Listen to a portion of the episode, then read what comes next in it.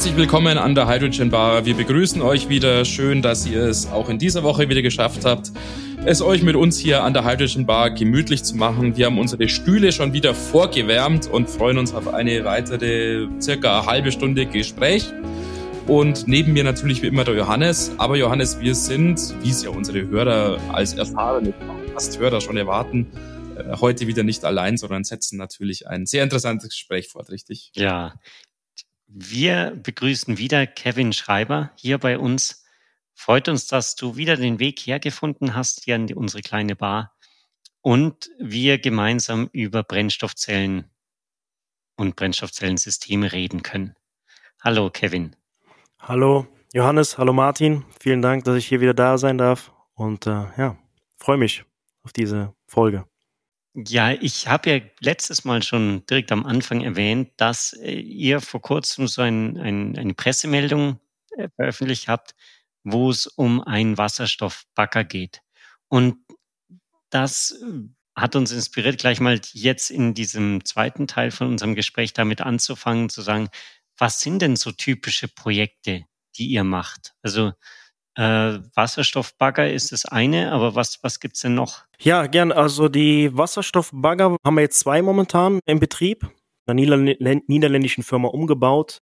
Die sind jetzt seit sechs Monaten sind die im Betrieb, auch schon für die Gemeinde Utrecht. Dann haben wir seit fast drei Jahren, das war dann unser erstes, ja unser erster Launching Customer und unser erstes Projekt, ein, äh, ein Yard Truck von der Firma Terberg das sind quasi ja, LKWs, die entweder in, ähm, in Distribution, also Verteilerzentren oder in den, in den Ports ähm, angewendet werden, um Containers rumzufahren.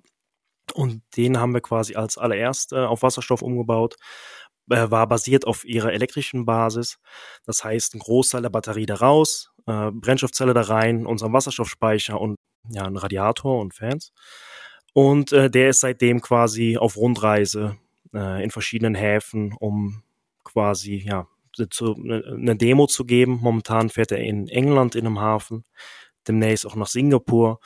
Ja, dann haben wir also verschiedene Offroad oder ja nicht Onroad, sondern Offroad-Applikationen, so wie diese zwei. Dann haben wir einen ja, maritime äh, Sparte oder Applikation. Da ist auch seit Sommer letzten Jahres das Wassertaxi in Rotterdam, äh, ja, das erste wasserstoffangetriebene Wassertaxi der Welt, macht da seine Dienste. Das heißt, man kann anrufen und ja, es kommt vorbei, um einen abzuholen. Daneben haben wir auch ein Projekt, wo wir auch genauso äh, Fuel-System, Wasserstoffspeicher äh, für ein ja, Inlandschiff, also ein Binnenfahrtschiff oder ein, ja, ein Schulungsschiff für Binnenfahrtkapitäne auch mit, äh, mit einem Antrieb äh, versehen. Also das sind, ist die maritime Seite, wo wir dann äh, auch das große System, was wir momentan in Entwicklung haben, für entwickeln. Das heißt, ja, das für, für Applikationen auch offshore kann man dann halt diese Module äh, implementieren. Dann haben wir daneben noch auch Generatorenprojekte. Äh, eins für einen Flughafen, äh, zusammen mit einem österreichischen Produzent von Ground Power Equipment. Bauen wir da einen um oder bauen wir den ersten Wasserstoffangetriebenen, der Ende des Jahres zum Beispiel nach Schiphol, äh, nach Holland geht, um da die Flugzeuge, die am, äh, wie heißt, an, an der Brücke stehen, quasi mit äh, Energie äh, zu versorgen. Und daneben gibt's dann auch diesen Jahres noch Generatoren beispielsweise für Bauplätze, um da beispielsweise elektrische Bagger aufzuladen oder elektrische LKWs. Wir haben daneben auch ja noch ein, ein Projekt, was Ende diesen Jahres zum Kunden geht. Das ist unser Dreamhall Projekt eigentlich. Da sitzen wir in einem in einem Konsortium seit zwei Jahren mit zum Beispiel Total Energies, die eine Wasserstofftankstelle bauen, und zwei großen niederländischen Transportunternehmen für äh, zwei 50 Tonnen äh, Sattelzugmaschinen, wo wir dann quasi auch Fuelsystem, äh, Speicher und das Fahrzeug liefern. Die Fahrzeuge, die du erwähnt hast für den Flughafen in Amsterdam, die treiben mir jetzt fast so eine kleine Träne in die Augen, weil das eine schöne Erinnerung ist. Im Rahmen meiner Diplomarbeit in grauer Vorzeit im Jahr 2010, ja, habe ich äh, mit meinem Arbeitgeber damals so ein bisschen untersucht, ja, was sind denn sinnvolle Anwendungsbereiche für ja, kleinere ja, Wasserstoff- beziehungsweise Brennstoffzellenanwendungen. Und da waren diese ja, Ground äh, Handling-Fahrzeuge sehr weit vorne. Ich glaube, auf dem zweiten Platz, ich weiß ehrlich gesagt jetzt nicht, was Platz eins war, ehrlich gesagt, aber war ziemlich weit vorne und, und schön zu sehen, jetzt auch für mich persönlich, dass das jetzt also Wirklichkeit wird, irgendwie mit, mit zwölf Jahre später, aber trotzdem cool, super. Wie ist denn allgemein die Technologie, die ihr da jetzt einsetzt, fortgeschritten? Seid ihr da jetzt im weitesten Sinne, wie man so mit, wie man es immer so bezeichnet, im wirtschaftlichen Einsatz oder sind, wenn ich dich richtig verstanden habe, vor allem jetzt erstmal noch so Dinge wie Demonstrationsprojekte, äh, Technologie-Vorzeigeprojekte, um da mal die Machbarkeit zu demonstrieren? Also wird mehr und mehr einfach auch kommerziell. Also man, wie du auch vorher gefragt hast, was sind zum Beispiel auch die Märkte oder die Anwendung für Wasserstoff? Der Flughafen ist beispielsweise eine Captive Fleet, so wie man so schön sagt. Also eine, eine Fleet von Fahrzeugen, die an einem Ort sind. Das war auch die Idee von dem ersten, ja, dem Yard Truck, den wir gemacht haben, dass, dass man quasi viele Fahrzeuge an einem Ort hat und dann kann man relativ schnell einen Business Case aufstellen und eine Tankstelle lokal bauen. Und ja, man weiß halt genau, wie viele Fahrzeuge zum Tanken kommen. Jetzt würde ich sagen, solche Fälle sind noch Demonstrationsfälle. Im, im Falle ja, aber auch im Flughafenfall natürlich, Emissionen werden auch immer wichtiger. Das heißt, der Flughafen muss nicht was machen, um die ja, Emissionen quasi zu runterzubekommen. Aber im Falle von den Baggern beispielsweise, das ist komplett kommerziell. Also da wird auch gesagt, in den Niederlanden, Stickstoff, äh, Emissionen müssen runter. Das heißt, wenn jetzt die, äh, ja, wenn irgendwas gebaut werden muss innerhalb der Stadt, dann hat man eine größere Chance, äh, den Auftrag zu gewinnen, wenn man auch Zero-Emission-Material hat. Das heißt, man sieht, es ist auch sehr spannend. Es kann innerhalb von vielen Mo wenigen Monaten kann es auch schnell ändern, ne? dass man, dass irgendwo ein Business Case entsteht, weil halt man entweder ja Zero Mission muss. Demnächst muss man auch in den Niederlanden innerhalb der Stadt ja batterieelektrisch oder mit Wasserstoff fahren. Das heißt, man sieht jetzt zum Beispiel viele, die dann sich so einen elektrischen äh, LKW anschaffen, um quasi dann die Last Mile elektrisch zu machen. Also da kommen jetzt mehr und mehr kommerzielle Projekte bei. Mhm. Würdest du sagen, das ist dann wirklich stark von der, der Regierung oder von, von Regeln, von Gesetzen getrieben. Also, dass Kunden, eure Kunden oder die, die Kunden von, die solche Trucks kaufen zum Beispiel, dass die es wirklich nur machen, weil sie dann im Prinzip bestraft werden, wenn sie es nicht machen oder dann ihr Business verlieren. Ja. Ähm, also es gibt, ein Großteil ist natürlich auch, dass man Vorläufer sein will, dass man es vielleicht auf irgendeine Art und Weise benutzt, um zu zeigen, hey, guck, wir, wir arbeiten an, an einer Zukunft, Zukunftstechnologie. Nur, ja, die große Herausforderung momentan noch mit dem Wasserstoff ist, dass zum ersten das Fahrzeug noch sehr teuer ist. Das heißt, man bezahlt halt schon viel mehr als für ein Dieselfahrzeug beispielsweise. Und dann kostet zurzeit der Wasserstoff auch noch mehr, sag ich mal, wenn ich äh, nur nach der Energie gucke, verglichen zum Diesel mehr. Das heißt, das wird, ist ein sehr, sehr schwerer Business Case, um den, ja, gerade zu rücken. Und da muss man halt extra Gründe für haben zurzeit. Also entweder, ähm, ja, zum Beispiel sowas, dass man dann den Auftrag bekommt, wenn man Zero-Emission Material hat, oder man kann es halt irgendwie anders noch verrechnen. Man sieht aber, sobald, ja, der größte Vorteil vom Wasserstoff ist momentan, dass man auch, dass die Fahrzeuge man sieht es auch jetzt, wenn man zurückguckt, letztes Jahr, vorletztes Jahr, wie, wie stark die Preise sinken für zum Beispiel die Fuel Cell und andere Bauteile, dass man da noch demnächst ja an einem bestimmten Punkt ankommt, dass ja, der, der Kaufpreis von einem, von einem Wasserstofffahrzeug auch niedriger sein wird als von einem batterieelektrischen Fahrzeug. Und dann wird es halt mehr und mehr auch ein, ein Business Case für, für, für mehr äh, Applikationen ja, das ist ja immer so ein zweischneidiges Schwert. Man kann natürlich auf der einen Seite schon sagen, ja, ja, es müssen schon irgendwelche Randbedingungen da gerade zufälligerweise zusammenkommen, so dass sich so ein Wasserstoff äh, Business Case lohnt oder rentiert. Ansonsten ist es halt eher die zweitbeste Option. Aber man kann es halt auch andersrum sehen. Man kann es ja eben auch so sehen.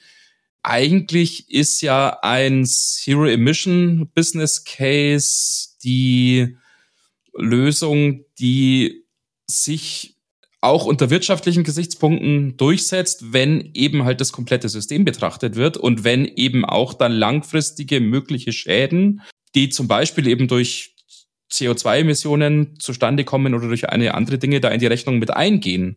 Und wenn man da wirklich sozusagen äh, das Komplettsystem sich anschaut und wirklich überlegt, ja, was spielt denn alles eine Rolle und wie sind denn die langfristigen Auswirkungen, wenn ich hier jetzt statt der Zero-Emission-Technologie eine konventionelle Verbrennertechnologie einsetzen würde, sieht es dann plötzlich anders aus. Aber es ist natürlich schwierig, das zu bewerten oder dann in dem Sinne auch zu bepreisen.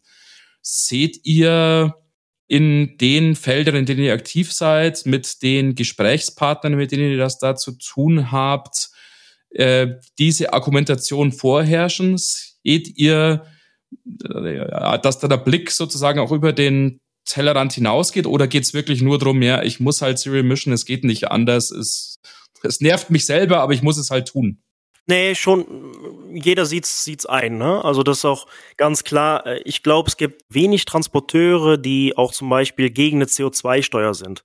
Man muss halt dafür sorgen, dass ja der CO2-Ausstoß bestraft wird oder dass man da halt mehr für bezahlen muss. Wenn ich zum Beispiel schaue, es gibt viele Märkte beispielsweise, wo ähm, wo Kunden oder unsere Kunden dann äh, relativ wenig Konkurrenz haben und die halt einfach sagen können, oh, da wird zum Beispiel das Bootticket ein bisschen teurer, aber geht eigentlich. Wenn ich auch zum Beispiel gucke, wie viel würde der Kilometer Transport mit einem Wasserstoff-LKW mehr kosten, ist eigentlich sehr, sehr wenig, wenn ich halt die kompletten Kosten pro Kilometer zurückrechne. Jedoch müssen dann die Unternehmen konkurrieren mit anderen, die halt dann immer noch beim Diesel bleiben. Und da geht's halt wirklich um Centbeträge. Aber wenn man es halt für alle ein bisschen liftet, dann, dann ist es halt viel einfacher um zu implementieren. Und das heißt, momentan ist man halt noch wirklich abhängig von Unternehmern, die sagen, ich gehe jetzt mal die extra Meter, ich bezahle da ein bisschen extra für, weil ich ja auch ein klein bisschen die Welt verbessern will und auch zeigen will, dass es geht. Ich war beispielsweise mit einem Kollegen auf der Bauma in München ja, da war nicht wirklich ein aktiver Wasserstoffbagger. Und dann höre ich nur überall, nee, das geht nicht, das geht nicht. Ja, wir zeigen, dass es geht. Und vielleicht kann man auch so dann der, ja, der Politik zeigen, guck, es funktioniert. Hä? Also die Lösung ist da. Das ist nicht, dass es nicht geht, ist keine Ausrede mehr. Also man, man kann es man kann's machen, es funktioniert. Da kommt natürlich die, der andere Gedanke oder der, das andere Argument, sagen wir mal so, immer gegen Wasserstoff, das ist ja alles nicht effizient genug. Ähm, also das würde jetzt im Prinzip noch darauf kommen, dass sowieso alles zu teuer ist und dann auch noch nicht effizient genug und so weiter. Das sehen ja anscheinend Firmen anders. Also nicht nur ihr, sondern auch eure Kunden, die sagen, ja, wir, wir nehmen jetzt oder rüsten den Bagger eben, um das Beispiel wiederzubringen, dann doch auf Wasserstoff um und nicht auf, auf Batterie elektrisch. Magst du uns da noch mal ein bisschen durchführen, wie, wie du diesen Effizienzgedanken siehst? Ja, das ist eigentlich auch eins meiner, meiner Lieblingsthemas. Also äh, das, das Problem ist ja, dass man hier immer im, im, im Standardfall gehen Leute davon aus, ich habe jetzt hier eine Steckdose, ich lade jetzt entweder mein äh, Batteriefahrzeug auf oder ich mache jetzt Wasserstoff und dann tanke ich den Wasserstoff. Naja, wenn ich, wenn das jetzt der Workflow ist, dann ganz klar macht, ist Wasserstoff weniger effizient. Aber man muss ja im Endeffekt in die Zukunft gucken und sagen, wo kriegen wir in der Zukunft den grünen Strom her?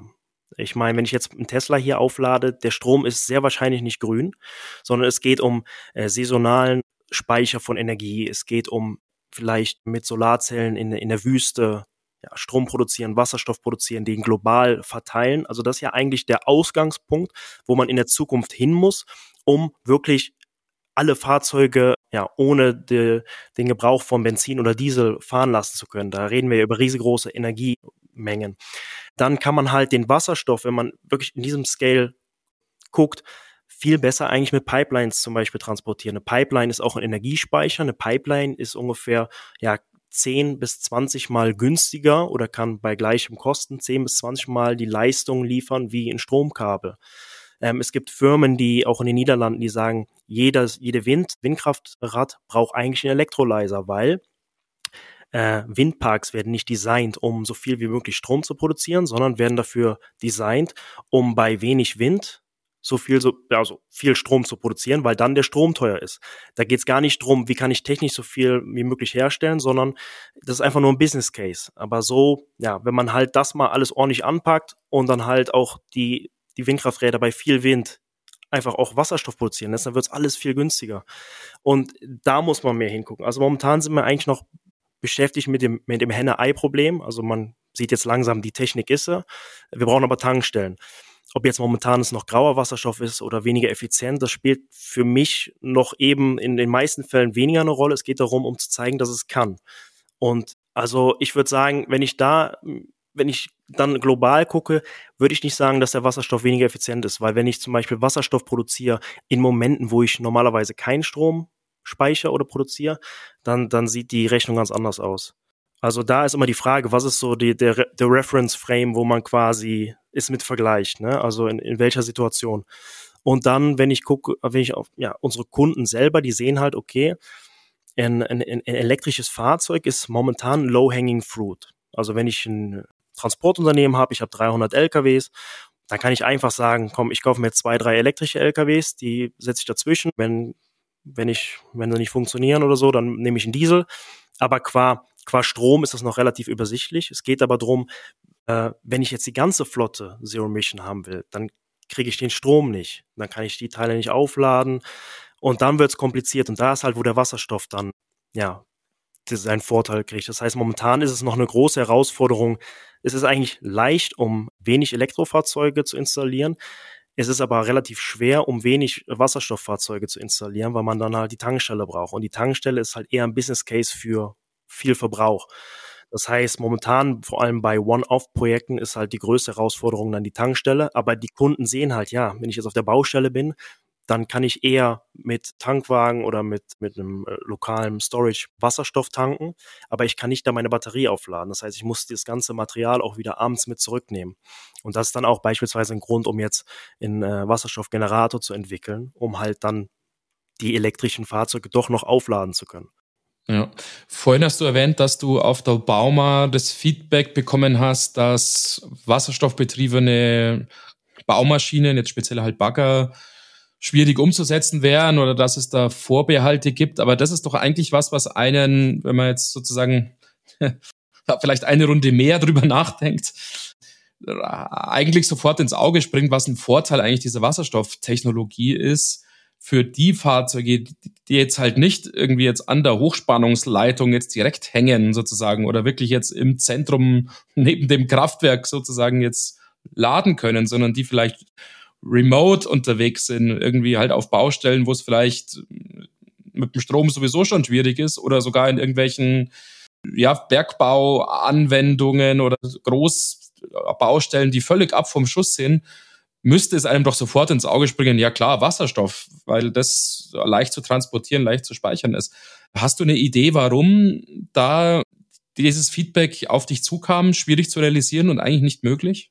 Ja, oftmals auch noch die Frage, was also es gibt zum Beispiel viele große Firmen, die beispielsweise selber Verbrennungsmotoren herstellen.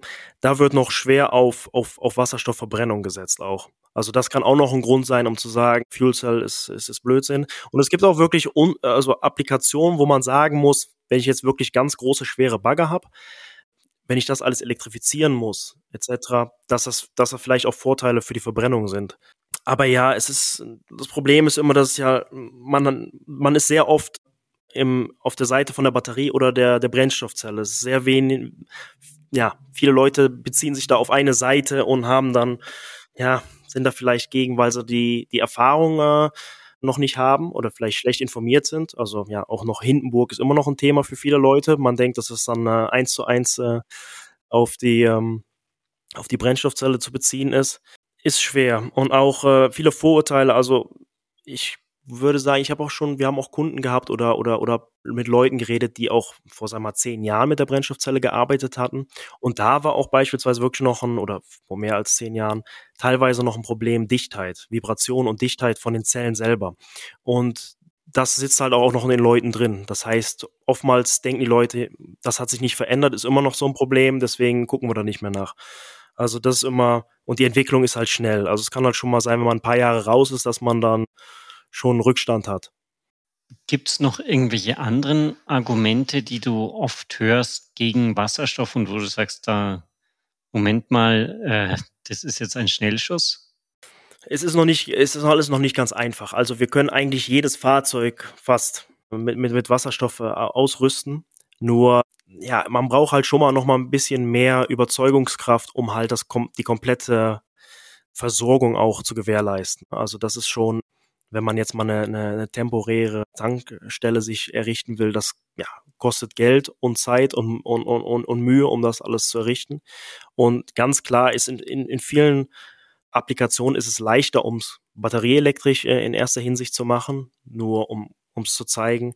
Nur, ja, das ist halt dann wieder die, wie du vorher gesagt hast, wenn man ein bisschen was macht, ist Batterie leichter. Wenn man alles machen will, dann kosten so ungefähr wieder 80-20-Regel, die letzten. Ja, und ich, ich muss sagen, dass es, dass es doch immer positiver wird. Also ich war auch vor ein paar Monaten auf, einer, auf einem Event von Transporteuren beispielsweise aus den Niederlanden und wo man dann schon relativ schnell sieht, ja, das Stromnetzwerk ist, ist, ist ein Problem. Also es gibt Firmen, die haben Solarpanels auf dem Dach, aber die dürfen es nicht ins Netz speisen, weil das Netz überlastet ist. Es gibt Industriegebiete, wo man keine, keine, nicht mehr Leistung kriegen kann für seine, für sein äh, Grundstück. Das heißt, man muss dann mit einem Dieselgenerator sein Elektro-LKW aufladen. Und das ist ja auch nicht Sinn und Zweck der Übung, um mal. nee. Ja. Ich habe jetzt vor ein paar Tagen gelesen, die Bundesnetzagentur in Deutschland plant jetzt wohl auch ab nächstem Jahr potenziell Elektroautoladen irgendwie abzuschalten, wenn das Netz überlastet ist. Also das sind natürlich dann schon so Sachen, wo man sich denkt, ja, wenn ich nicht weiß, ob ich morgen wieder mit meinem Auto rumfahren kann. Ja, ja. ja das ist indiskutabel. Das, das, das ja, ja, ja. Aber das brauchen wir jetzt heute nicht mehr vertiefen, würde ich sagen. Ja, das führt uns dann auch zu weit. Vielleicht eine andere Frage, weil du das schon erwähnt hast. Also diese ganzen Anwendungen, die ihr macht mit den Booten und, und Baggern und Trucks. Wie werden die denn mit Wasserstoff versorgt? Also wird da, bauen dann die Kunden wirklich so eine mobile Wasserstofftankstelle mal für ein Jahr auf, um das auszuprobieren? Oder muss da schon eine Wasserstofftankstelle in der Nähe sein, dass dann irgendein Kunde sagt, ja, das mache ich jetzt, das probiere ich aus? Das kommt immer aufs Projekt an. Also wir haben beispielsweise das äh, Projekt Wassertaxi und der Yard Truck. Die haben eine lokale temporäre ja, Tankstelle aber dann die Bagger beispielsweise, der Eigentümer oder die Firma, die die Bagger gekauft hat, die Firma, die die Bagger gekauft hat, die haben auf ihrem Grundstück quasi eine öffentliche Tankstelle. Dann haben wir die, die LKWs, die wir entwickeln, die kriegen ihre eigene Tankstelle, aber es ist auch eine öffentliche Tankstelle dann von Total Energies. Ja, und so, also in den Niederlanden ist schon ein relativ gutes Netz von Wasser, Wasserstofftankstellen. Wir haben hier auch zum Beispiel in Rotterdam ist, glaube ich, eine der in Europa meistgebrauchten äh, oder benutzten Wasserstofftankstellen. Also da gibt es schon ordentlich Optionen hier. Aber man sieht doch schon, dass man oft äh, mehr oder weniger Kunden findet, die irgendwo im, in der Einflugschneise einer Tankstelle sich befinden, weil auch eine temporäre Tankstelle halt sehr, ja, sehr, sehr, sehr teuer ist. Und wenn man dann irgendwas äh, zaubert mit Overflow, dann, dann kriegt man die Tanks nicht ganz voll. Deswegen ist schon besser, wenn man eine Tankstelle in der Nähe hat. Wir bedanken uns sehr herzlich bei dir, Kevin, für die Zeit, äh, die du, äh, die du, dir genommen hast, um bei uns hier im Podcast vorstellig zu werden und hier als Gast zu uns zu kommen. Vielen Dank dafür. Das war wieder, so wie letzte Woche auch schon, ein sehr, sehr angenehmes Gespräch. Zumindest ist es mir so gegangen. Ich denke dir auch, Johannes. Ja, auf jeden Fall. Vielen Dank für diese Einblicke, die du da wirklich aus der, der Anwendung uns, uns bringst. Mir ist jetzt gekommen, eigentlich müssten wir dich irgendwann nochmal einladen, um über die Wasserstoffrennserien zu sprechen. Weil äh, als wir es das letzte Mal gemacht haben, da haben wir dann ein, ein E-Mail bekommen, dass die Hälfte falsch war, was wir da Was wir alles haben. falsch erzählt haben. Da haben wir schon gemerkt, das ist ein emotionales Thema.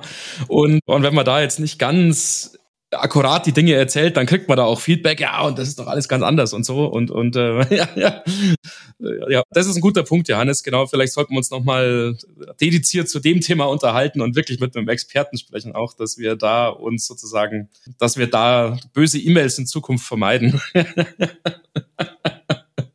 ja, aber erstmal vielen Dank dir wirklich für diese Einblicke, die du uns gegeben hast. War super interessant.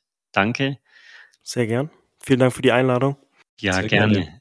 Und wenn ihr jetzt auch noch Fragen habt an Kevin und irgendwelche Gedanken teilen wollt, dann schreibt uns gerne an kontakt.hydrogenbar.de oder über die Webseite, über das Kontaktformular www.hydrogenbar.de. Und ja, damit freuen wir uns, wenn wir uns nächste Woche wiederhören und wünschen euch eine gute Zeit. Bis dahin. Macht's gut, bis bald. Ciao.